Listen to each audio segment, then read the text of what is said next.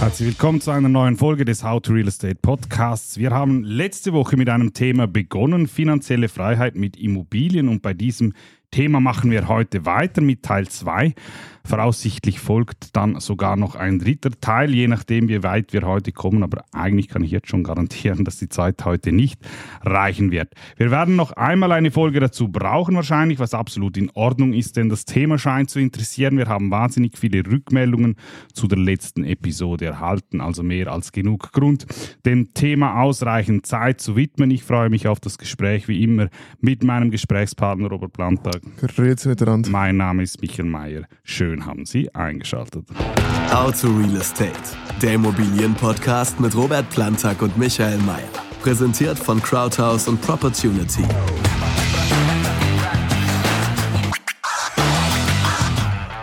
Wir stellen die Sendung heute ein wenig um. Unser Thema der Woche, wie gesagt, finanzielle Freiheit mit Immobilien. Und da wir auch die meisten Fragen zu diesem Thema erhalten haben, beginnen wir heute mit dem News Update, damit wir dann quasi mit der Frage der Woche direkt in unser Thema einsteigen können. Ein News Update braucht es allerdings diese Woche wirklich, denn es ist das eine oder andere Nennenswerte passiert. News Update. Erstens Inflation. Die Jahresinflation in der Schweiz sinkt auf 1,3 Prozent, deutlich tiefer als von den meisten Experten antizipiert. Bedeutet auch, der Spielraum für die Nationalbank, die Zinsen zu senken, wird noch realistischer. Die Erwartungshaltung, dass das effektiv auch geschieht, wird noch größer. Das zeigt sich nicht zuletzt auch in einem zuletzt sehr deutlich schwächeren Franken. Ja, denkst du im März schon oder, oder, oder wird es Juni? Das glaube ich nicht aber ich glaube im Juni definitiv. Ähm, Was denkst du nach wie vor die 25 Basispunkte? Ja, ich denke, dass sie ja so beginnen werden. Also ich glaube, dass im Juni die wirtschaftliche Situation noch nicht so drastisch ähm, schlechter in Anführungszeichen sein wird, dass, nicht, ich, ja. dass sie so viel Druck haben, ähm, einen größeren Schritt zu machen. Ähm, aber ich werde, aber ich kann mir vorstellen, dass sie dann relativ zügig ähm, nachlegen werden mit, mit relativen Schnitten. Aber wer weiß das schon? Äh, ich finde es lustig bei dieser Inflationsberechnung. Ich nochmals, ich äh, finde es immer sensationell, dass sie so Prognosen auf Nachkommastellen machen, die dann halt einfach so der, deutlich daneben liegen. Aber schon so, sie liegen jetzt deutlich im Zielband ähm, und vor allem auch trotz ähm, eben, man hat äh, im November, äh, die sind die Mietpreise gestiegen, trotz der Mehrwertsteuer, trotz den gestiegenen Strompreisen. Ja, das ist echt der ähm, Wahnsinn, ne? Äh, Sogar die Kerninflation ja. ist sehr gesunken. Also das heißt, auch wenn man die, die volatilen Energiepreise zum Beispiel ausklammert, ähm, eben das ist eigentlich eine gute Sache, dass effektiv sogar die Kerninflation zurück ist. Eigentlich super, ja. Zweiter das Land der Glückseligen, die Schweiz. Ich hatte gestern, vielleicht, sorry, äh, kleine Randbemerkung, ich hatte gestern einen Österreicher am Telefon. Ja. Äh, und da habe ich mitgeteilt, ja, in Österreich, man, man liest jetzt jede Woche in den, in den Nachrichten, da fällt ein Entwickler nach, nach dem anderen ja. um. Äh, das ist anscheinend so. Ich habe mich da nicht so äh, äh reingelesen äh, äh, in Österreich. Und da sagte er, ja, in der Schweiz, da geht's euch noch gut. Das ist die Insel der Glückseligen. Und ich glaube, das ist das, was wir hier immer wieder propagieren. Ist so, Österreich ist halt auch wahnsinnig Wien dominiert. Also ich, oder wenn, also auch die Schweiz ist regional, aber in, in, Österreich hast du mit Wien, ähm, keine Ahnung, keine, ein, ein, ein Sechstel, ein, ein Siebtel des ganzen Landes dort äh, auf einer sehr, sehr großen Fläche verteilt. Zweiter Punkt. Herr Parmelin hat sich am Dienstag zu Wort gemeldet. Es gab ja diesen berühmten, berüchtigten runden Tisch zum Thema Wohnungsnot. Er hat verschiedenste Vertreter eingeladen, um das Problem der Wohnungsknappheit anzugehen. Eine Arbeitsgruppe hat im Vorfeld einen Maßnahmenplan erarbeitet. Es soll dichter und mehr gebaut werden. Dazu sollen Bewilligungsverfahren vereinfacht und Regelungen gelockert werden. Einige Ideen für Maßnahmen sind bereits ausgeschieden aufgrund der finanziellen Lage des Bundes. Lange Rede, kurzer Sinn. Er hat 30 Maßnahmen ähm, vorgeschlagen an dieser Presse oder vorgestellt an dieser Pressekonferenz mit dem Ergebnis, dass schlussendlich eigentlich alle unzufrieden damit waren, wo ich mich einfach frage, was waren die Erwartungshaltungen? Also, dass er jetzt einfach irgendwie sagt, ähm, keine Ahnung, ähm, der Staat baut jetzt da. Äh, ich weiß es nicht, das, das fand ich auch komisch. Also, ich fand viele der Vorlagen fand ich sinnvoll. Eben, sie wollen ja quasi, es sind, es sind auch teilweise Sachen drin, die wir hier erwähnt haben. Erleichterung für den Erhalt von Baubewilligung, ähm, ähm, ich sage jetzt mal ein bisschen höhere Hürden für, für, für Einsprachen, dass es nicht einfach diese, diese Schik Schikaniereinsprachen gibt und, und vieles mehr oder quasi mehr Ausnutzung, mehr Höhe. ich weiß nicht, was die Leute da erwartet haben. Was soll er denn schon machen? Und ich meine, am Ende, was ja, glaube ich, niemand will, ist, dass wir, äh, dass da quasi der Bund anfängt, selbst äh, äh Bauherr äh, und Immobilienentwickler zu werden. Also die Vorschläge fand ich gar nicht so schlecht. Schade, also, dass da nicht mehr umgesetzt wurde. Ja. Aber, aber es ist, also, was ich glaube, ist, es ist ein guter Schritt. Also, alles, was da ja vorgestellt wurde, wenn du es jetzt mit dem Hut des Immobilieninvestors anschaust, sind es gute Sachen. Also, es sind eigentlich Sachen, die alle, ich sage jetzt mal, investorenfreundlich per se waren. Und für mich, ich habe jetzt das, als ich das gelesen habe, habe ich gesagt, okay, positive News sie haben es irgendwie verstanden, dass man es nicht lösen kann mit Verboten, sondern einfach indem man ein bisschen kreativer wird und anfängt ein bisschen was Gutes zu machen. Äh, und deshalb finde ich es eigentlich eine gute News, obwohl jetzt noch nichts dabei rausgekommen ist, aber per se mittel- und langfristig eigentlich positiv. Man nimmt sich dem Thema am richtigen Engel an eigentlich. Bin ich mit dir einig und damit kommen wir schnurstracks zum heutigen Thema der Woche. Wir sind letzte Woche stehen geblieben. Ähm, wir haben zuerst. Ich glaube, Frage zerschwellen. Doch, doch, das kommt, das ja. kommt. Äh, stimmt, gut, guter Punkt. Also ich habe jetzt den Jingle schon raufen gelassen, aber egal. Wir sind letzte Woche stehen geblieben, eigentlich beim Punkt, wir haben wirklich das Beispiel angenommen, was mache ich eigentlich, wenn ich kaum oder kein Kapital zur Verfügung habe. Wir haben dann eigentlich gesprochen, was macht man in der Phase und wie kommt eben so ein Kapitalaufbau zustande, was muss man dabei beachten. Stichwort sehr viel Eigendisziplin, sehr viel Verzicht ähm, und sind dann eigentlich bei dem Punkt stehen geblieben, ja, was ist denn, wenn man dann irgendwo das Kapital grundsätzlich hätte, um zu sagen, okay, man könnte sich so ein erstes Objekt leisten. Äh, Nochmal zur Erinnerung, ich habe eben, wie gesagt, letzte Woche auf Homegate geschaut, von welcher Größenordnung reden wir da in der Schweiz. Ab 250.000 Franken in gewissen Kantonen, ab 50 bis 70 bis 80.000 Franken Eigenkapital. Ähm, für natürlich eine sehr alte, wahrscheinlich eine sehr kleine Wohnung. Ähm, und wir, ich habe dann zum Schluss der Frage eigentlich dir die Frage gestellt, ja okay, wenn man an dem Punkt ist, wie geht man jetzt davor und was muss man dabei beachten? Und in diesem Zug passt auch ein bisschen unsere heutige Frage der Woche. Die Frage der Woche. Und du musst jetzt vielleicht nicht unbedingt gleich beantworten, aber vielleicht die Antwort auf diese Frage so ein bisschen in deine Story einbauen. Die Frage lautet, ich befasse mich nun seit rund einem halben Jahr mit dem Thema Renditeimmobilien. Gerade wenn es hierbei um die Schweiz geht, ist Ihr Podcast Gold wert. Leider findet man zu Immobilien in der Schweiz nicht wirklich viele Informationen. Danke für das Lob. Wir haben eine Firma gegründet und sind dabei, den ersten Kauf zu tätigen. Leider merken wir, dass die Banken sehr zurückhaltend sind. Bei jungen Firmen haben sie für Newcomer wie uns Tipps, wenn es ums Finanzieren von Immobilien geht. Und damit sind wir meines Erachtens genau mitten im heutigen Thema. Okay, also ich beantworte es jetzt trotzdem direkt. Vielleicht kann ich später nochmal äh, Referenz dazu nehmen.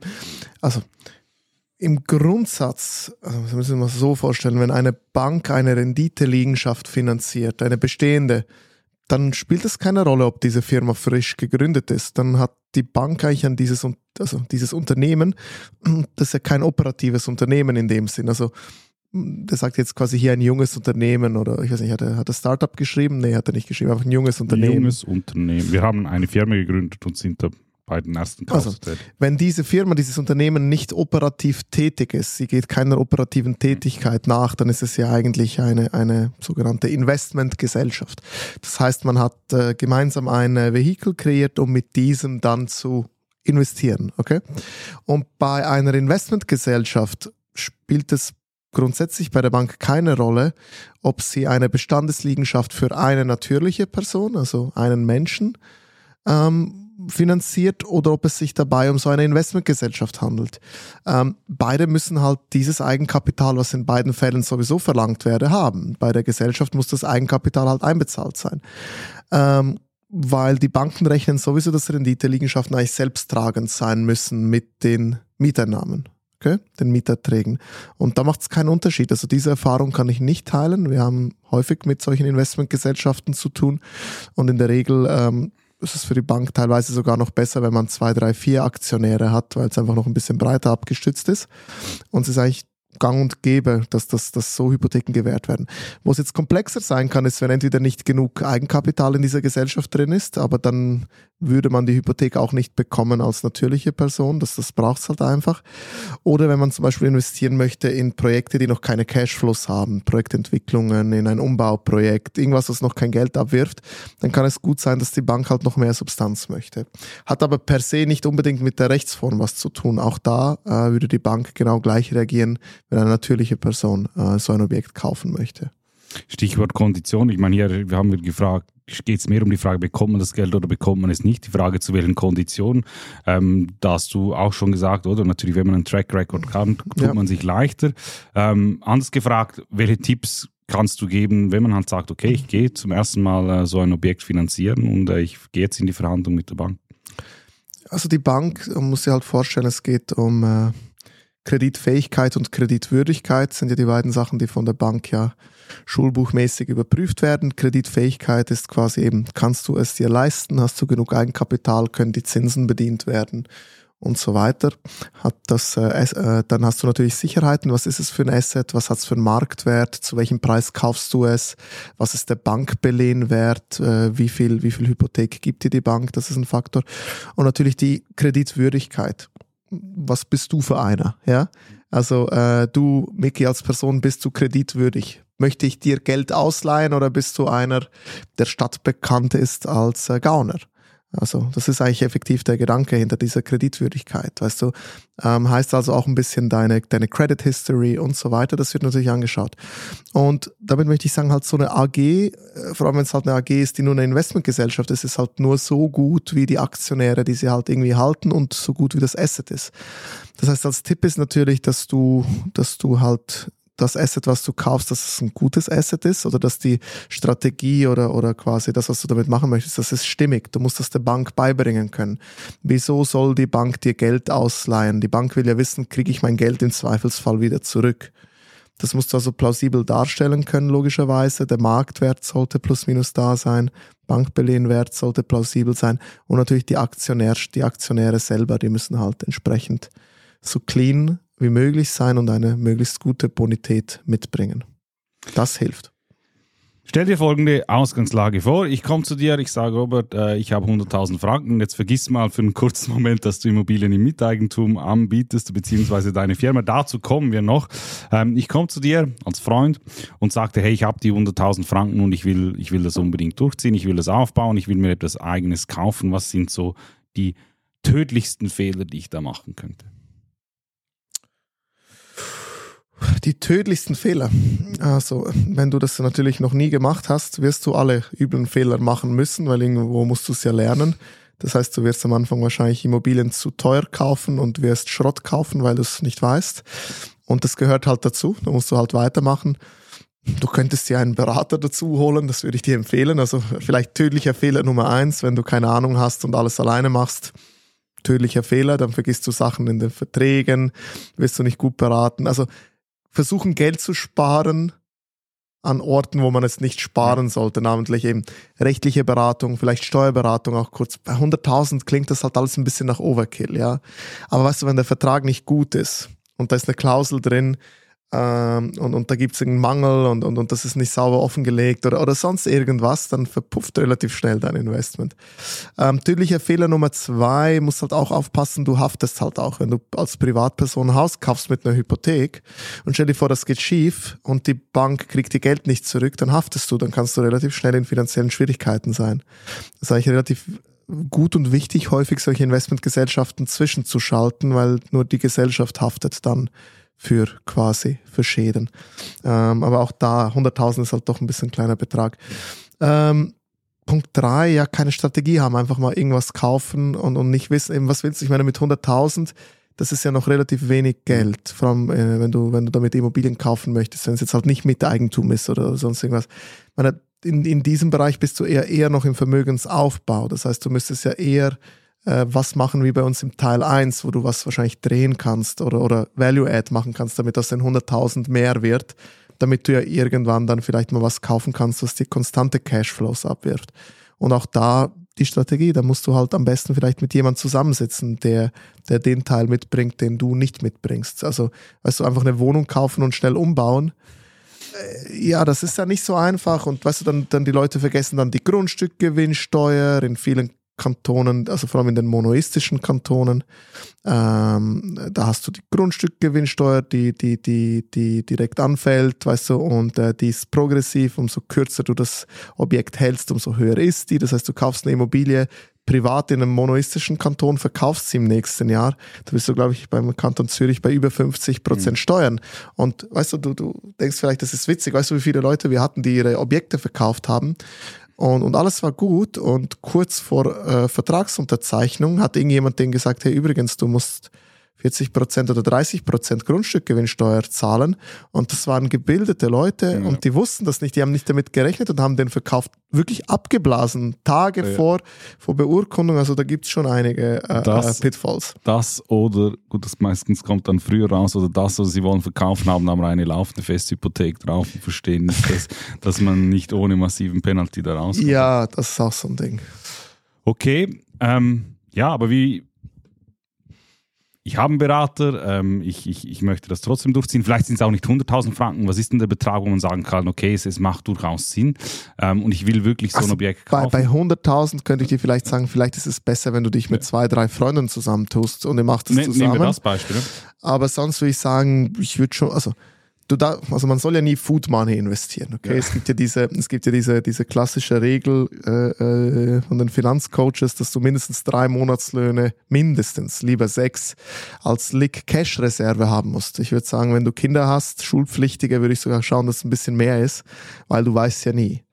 Ähm, jetzt, wenn du von Monat zu Monat lebst und du hast dir irgendwie 100.000 zusammengespart und das ist deine einzige Liquidität, dann würde ich dir empfehlen, diese nicht in Immobilien oder sonst wo ja, zu investieren, klar. sondern eben im, im Rahmen von sechs Monatslöhnen diese liquide zu halten. Du weißt nie, was passiert. Du hast einen Unfall, du kugelst dir die Schulter aus oder verlierst deinen Job, whatever. Ähm, ja, da wäre ich vorsichtig. Also ein gewisses Kapital muss da, never invest food money. Aber mal angenommen, diese 100.000 oder lieber 250.000 ist wirklich Kapital, was du, was investierbares Kapital ist dann sind wir eigentlich wieder bei, bei der Story vom, vom letzten Mal. Dann, dann eben musst du halt gucken, dass du Objekte findest, die du damit erwerben kannst, damit du musst du halt gucken mit 250.000, wenn du vielleicht 60, 65, 70 Prozent Hypothek kriegst, könntest du was kaufen für 700.000, 800.000. Ähm, und jetzt kommt's, ja, willst du das Ding umbauen, dann brauchst du halt Kapital oder Baukredit für den Umbau. Also es wird schon eher knapp mit dem Geld, aber es geht. Ja? Man muss halt mit kleineren Wohnungen starten. Und wenn du halt mit einer kleinen Wohnung startest, dann musst du halt, musst du aufpassen, weil jetzt kaufst du, mal angenommen, du kaufst irgendwie eine Dreizimmerwohnung, dreieinhalb Zimmerwohnung damit. Und du sagst, mein Plan ist, ich kaufe die Wohnung, ich saniere sie. Darfst du halt nicht vergessen, du bist dann in der Regel in einem Stockwerkeigentum drin und du kannst nicht einfach alles so sanieren. Also vieles innen kannst du natürlich machen, aber du musst halt immer gucken, was, wie ist das äh, Stockwerkeigentümerreglement, was darfst du, was darfst du zum Beispiel nicht.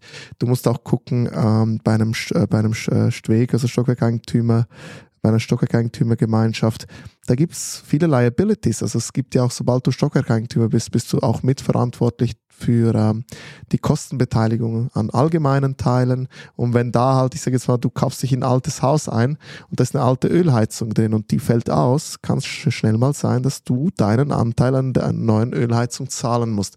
Und das sind halt schon so Überlegungen, die man angehen sollte. Weißt du, auch die Idee zu unserem Miteigentum entstand ja nicht einfach so mit diesen 100.000, weil wir halt auch damals schon realisiert haben, du brauchst schon gewisses Kapital, damit du ernsthaft wirklich in Immobilien einsteigen kannst. Und, und, und da reden wir schon eher von einer Million plus.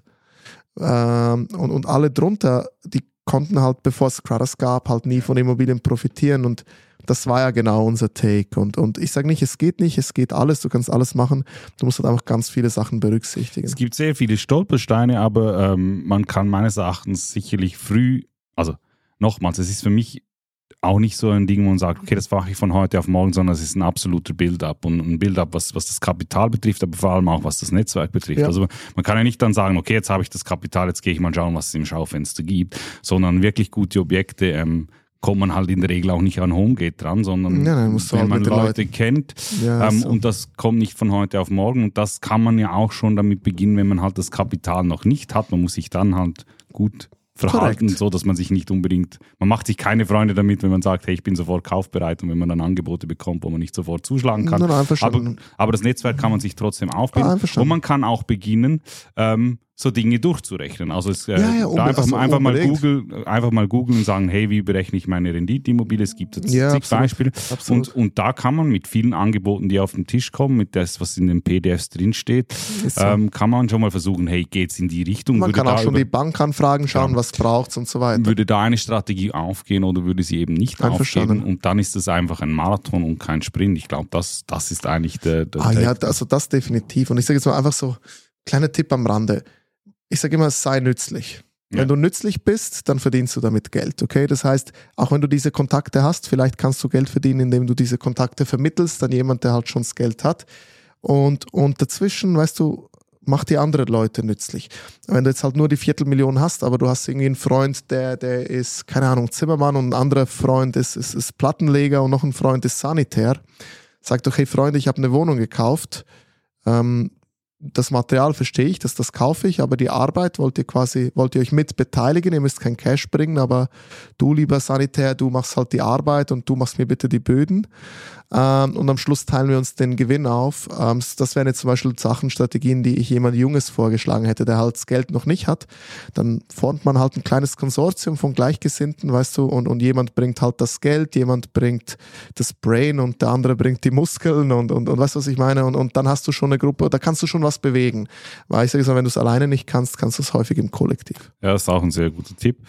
Ähm, ja, abschließend, klar muss man schon sagen, man hört so diese Fix- und Flip-Stories oder dieses, dieses schnell was kaufen, wieder verkaufen. Man kennt ja, aber das ist auch häufig halt im angelsächsischen aus Raum. Deutschland oder, oder man hört es aus Amerika. Also, und eben, da gibt es in der Schweiz schon nochmal andere, andere Hürden diesbezüglich. Erstens mal, weil es halt einfach, es ist ein anderes Wohnen, dieses, dieses, diese. Wir, wir sind auch kein klassischer, äh, äh, also Fix und Flip, das geht schon. Aber du musst halt wirklich, es ist teilweise unglaublich ja. komplex, das sehe ich ja selber, wir machen ja viel Fix und Flip. Ähm, unglaublich kom komplex steuerlich und, und was du mhm. wie auseinandernehmen musst, damit die Steuern oder andere Kosten dir nicht den ganzen Gewinn wegfressen. Und, und das habe ich erwähnt. Und für einen Laien, das ist schon, also weißt du, das braucht schon Zeit und, und, und auch Thema Baukosten, weißt du. Ja.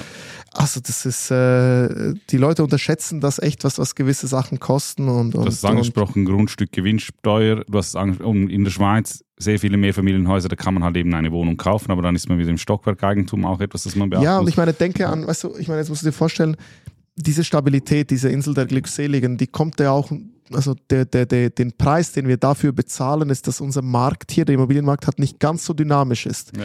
Weißt du, im, im, im US-Markt oder China oder, oder auch in, in, in, in UK früher oder so, in, in Berlin war das Gleiche, dass die Preise mal in einem Jahr 30, 40, 50 Prozent hochgehen, dass du solche Dynamiken hast, ist in diesen Märkten eher normal und bei uns gibt es das nicht. Wir hatten natürlich Preisanstiege und ein bisschen extremere Preisanstiege während äh, Corona, aber wenn du diese Preisanstiege prozentual vergleichst mit den anderen Ländern, dann sind wir halt eher ein Markt, der seitwärts steigt. Und da hast du nicht so viel Dynamik, dass du so viel flippen kannst.